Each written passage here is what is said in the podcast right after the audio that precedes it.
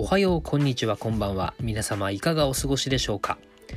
さあついに始まりました萩野洋平の俺の何がし記念すべき第1回目の配信となります。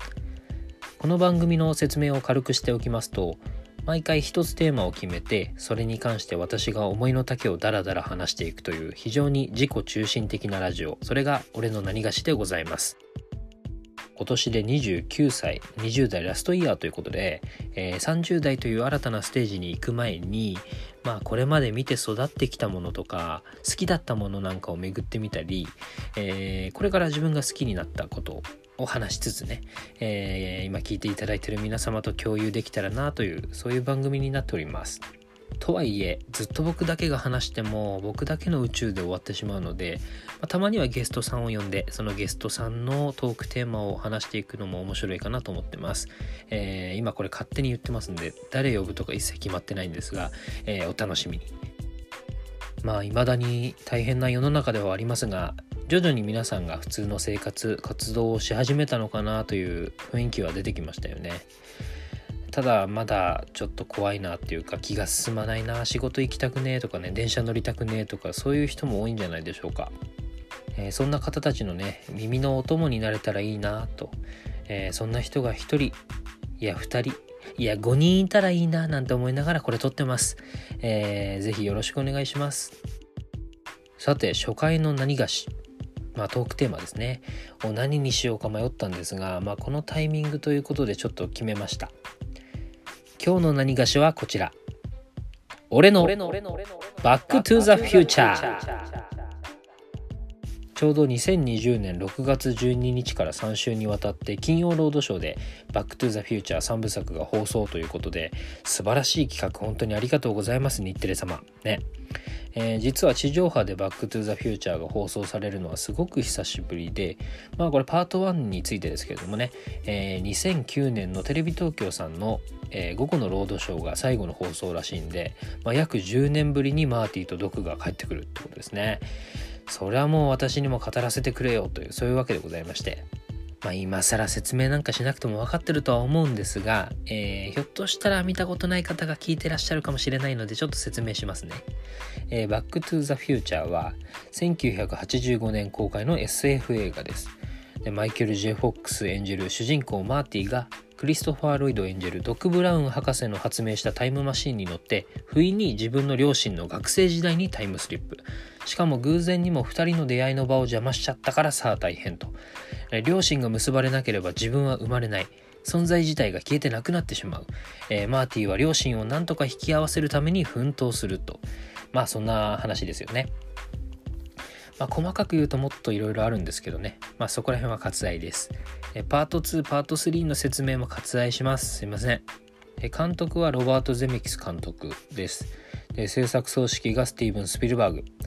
えー、よくねこの作品ってスピルバーグ作品のように紹介されることがあるんですけど「バック・トゥ・ザ・フューチャー」はシリーズ通してロバート・ゼメキス監督なんで忘れないようにしてくださいね、えー、皆さん意外とロバート・ゼメキス監督って知らないんですけどまあ、有名どころだと「フォレスト・ガンプ」って映画もゼメキスさんだし、えー、最近だと「マーウェン」っていう作品が日本では2019年にしれっと公開されてましたけどあのー、最近ゼメキス監督ってエンターテインメント映画からちょっと退いてたイメージがあったんですけど久々にまあいろんな要素は詰まってるんですがエンターテインメント寄りのロバート・ゼメキス監督が見れて本当に僕はよく嬉しくてですね。しかもあの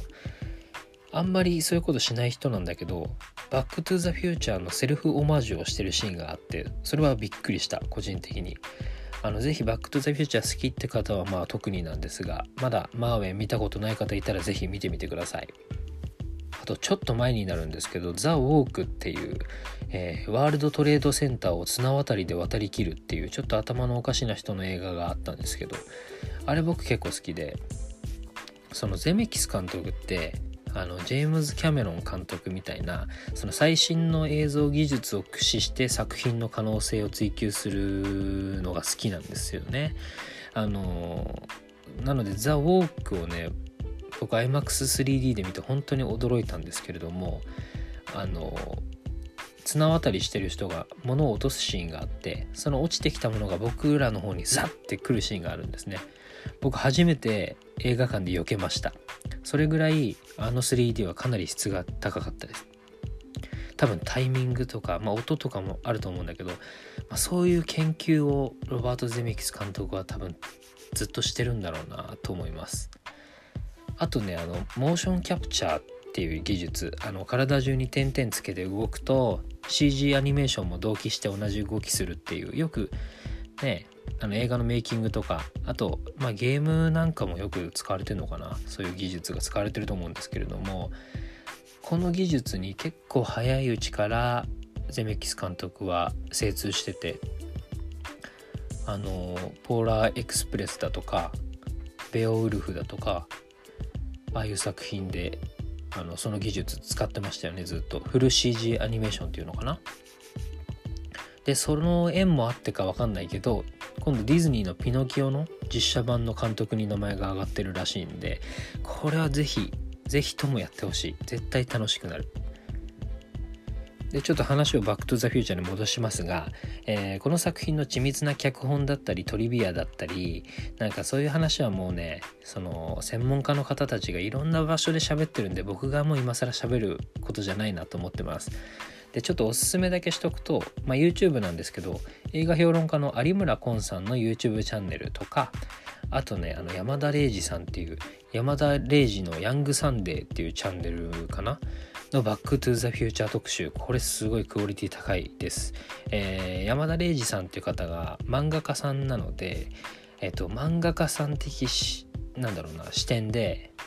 あの、要は作家目線でバックトゥザフューチャーがいかに優れてるかっていうのを解説してくれてます。これね、すごいおすすめ。あの、面白いと思います。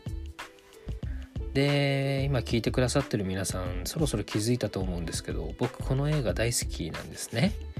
で、スター・ウォーズとバック・トゥ・ザ・フューチャー、えー、この2つは僕の中で二大巨頭なんですが、おそらくバック・トゥ・ザ・フューチャーの方があのリピート率が高いです。もう何度見たか正直わかんないんですよ。もう本当に死ぬほど見たって言っていいと思います。でね、あの、このラジオやろうって決めてから、なんでそんなにバック・トゥ・ザ・フューチャーは僕を魅了したのかなってちょっと考えたんですけど、まずはねやっぱりデロリアンっていう存在だと思うんですよデロリアンタイムマシンですねあの車シルバーの車体にガルウィング、ね、ガルウィングとあの横に広がるドアね。無駄にかっこいいやつ。僕ね一回あのイベントでデロリアン乗せてもらったことあるんですよ。まあスポーツカーなんで車高は低いじゃないですか。でそれにかつ改造してあるんで中結構狭いんですよ。狭め。兵所恐怖症の人とか結構きついかもしんない、えー、自分はギリギリでしたけどね。でも本当嬉しかった。もうデロリアンに乗る機会があると思ってなかったんで、まあ、またあったらね是非乗りたいんだけどなと思いますが。ちなみに僕自身がこの映画に最初に出会ったのはおそらく1997年のゴールデン洋画劇場っていう番組で放送したいわゆるフジテレビ版と呼ばれるものです。で当時僕は6歳ですね。でもこのフジテレビ版録画してたんでもうほんと何回も見たし僕はこのフジテレビ版で育ってるんですがファンの間ではこのフジテレビ版ってすごい不人気なんですよね。まあその理由は後ほど言いますが今僕フジテレビ版って言いましたよね。何々版っていう言い方したんですけどバックトゥザフューチャーの魅力の一つとしてまあ語らずにはいられないのが日本語吹き替え版が何バージョンも存在するってことだと思うんですね。今だとテレビ放送するって言ったら、まあ、一般に発売されてるソフト版をそのまま放送するってことが多いと思うんですけれども、まあ、当時は時代ですかね。テレビ局がそれぞれオリジナルの日本語吹き替え版を作って放送するっていうケースが多くてあのこの「バック・トゥ・ザ・フューチャー」もそのおかげで何バージョンも存在するんですよね。おそらく歴史的に一番古いのが1989年に初放送したテレビ朝日版と呼ばれるもの。マーティーを三谷裕二さん毒を穂積隆信さんという声優さんが当ててるものですね。このバージョンが地上波放送では最も多く流れてるんで世間により広まってるのはこのバージョンじゃないでしょうか。マーティーは三谷裕二さんだろうっていう人が多いのは多分そのせいだと思うんですね。で次に、まあ、一般に発売されてるソフト版。これがなぜか影薄いんですけど、えマーティーが山寺宏一さん。で毒が青野武さん。このバージョン。今回2020年に放送される金曜ロードショーはソフト版ですよね。ソフト版が地上波に流れるっていうのは逆に初めてらしくてまあこれはこれで新しい試み楽しいですね、まあ、配信系 Netflix、Hulu なんかで流れるやつはだいたいソフト版ですね。でユニバーサル・スタジオ・ジャパンにちょっと前まであった「バック・トゥ・ザ・フューチャーズ・ライド」っていうアトラクションあるんですがそれのドクの吹き替えはやっぱり青野さんがやってましたね。ちなみに一緒に出てくる悪役のビフもこのソフト版から谷口節さんっていう声優さんが当ててらっしゃいました。なのでやっぱりこれがユニバーサルさんからすると公式の声優陣という形になるんだと思います。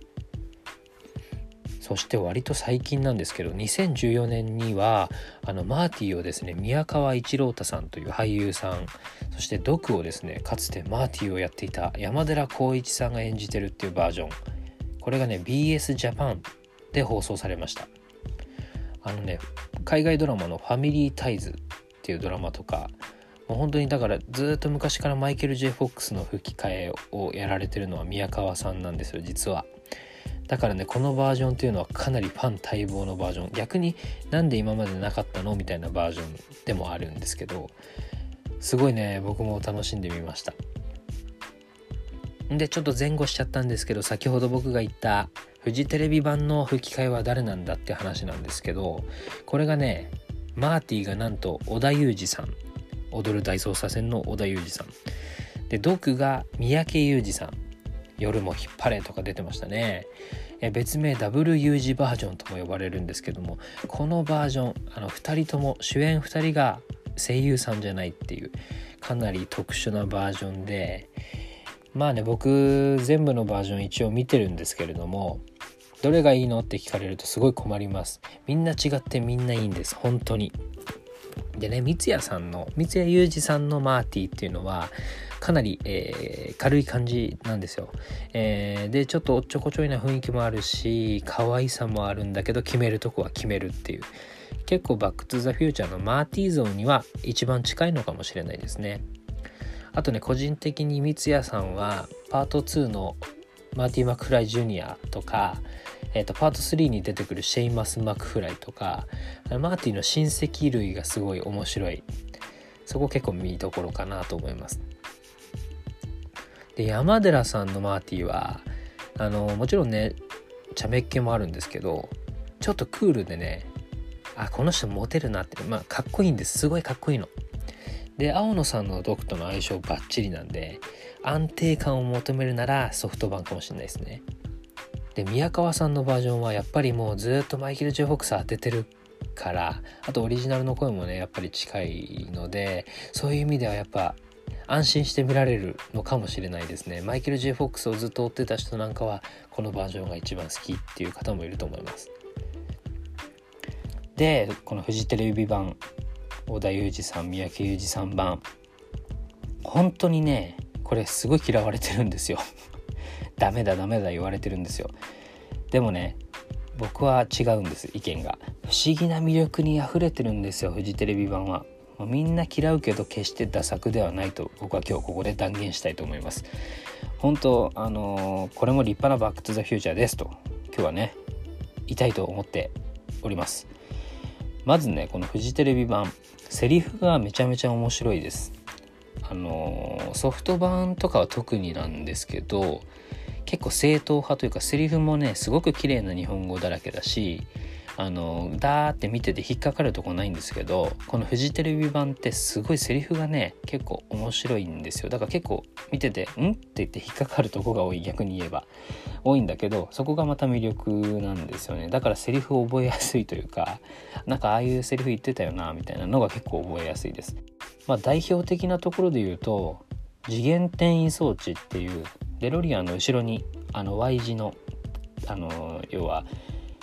タイムトラベルを可能にする機械ありますよね。あれをフジテレビ版はフラックスキャパシターって言ったりえっ、ー、とあのマーティが彼女のジェニファーと一緒にあの車欲しいなって話すところあるんですけどあの 4WD って確かソフト版とか言ってるんだけどあのもちろんアメリカでは 4WD って言い方しないからフジテレビ版は 4x4 って、まあ、正しい言い方で言ってるんですね。またそれを織田裕二さんが言うからちょっとねなんだろうエッジが効いててねちょっと面白いっていうね。あと結構織田さんがアドリブというかこう言ってもいいですかみたいなのを言ってそうな雰囲気のシーンもあります。そこがね結構要は織田節？あれもね結構魅力。すごい楽しい。あのでやっぱり一番すごいなと思うのがさっきから織田裕二さんの話ばっかなんですけど織田裕二さんすごいですよ。収録ってやっぱりマイクの前でやるからこう多少萎縮しちゃったりすると思うんだけど織田裕二さんはマイクの前でも織田裕二100%です。ちなみに1990年にフジテレビ版が初めて放送されてます。で1991年に「東京ラブストーリー」織田裕二さんの代表作があの放送されるってことを考えると多分時期的にまあもちろん人気はあったと思うんですが人気が絶頂になる直前の織田裕二さんなんですね。もう本当パワーが有り余ってる織田裕二さんがマーティーやってるんですよ。多分日本版のマイケル・ジェフォックス的な存在としてあのキャスティングされたんじゃないかなとは思うんですけどね。で毒役の三宅裕司さんですけど三宅さんは SET って劇団スーパーエキセントリックシアターの主催者でもありますしあの日本を代表するコメディアンですよね。なんでそのコミカルさだったりあの独特のハスキーボイスあの一回聞いたら忘れられない声。あれもすごくねドクと合ってますよね。あのそのやはり他のバージョンと比べちゃうとやっぱ他はプロの声優さんたちなんでやっぱり上手お上手だしすごくクオリティが高いんですよ、えー、だからフジテレビ版はそれと比べちゃうとやっぱ劣るけどその慣れない2人がえっと、ひたむきに頑張っていく姿っていうのがこの映画の「ドクとマーティ」とすごくね重なって僕はすごい好きなんですよね。本当にこんなフジテレビ版を褒める人あんまりいないんですけどね。本当にね僕は好き。あのー、確かに見始めとか気になるかもしれないけど我慢して見てってほしい。後半本当にどんどん良くなります。特に自分のお気に入りのシーンはあの、最後の最後落雷の時刻がねどんどんどんどん近づいていく中あの時計台につけたケーブルが外れちゃってドクがそれを直しに行きますよね。で時計台の上にいるドクと下のマーティーがしゃべるシーン。マーティがあの未来の毒の結末を教えようとするシーンですね。あのシーンでね小田さんと三宅さんも覚醒してます。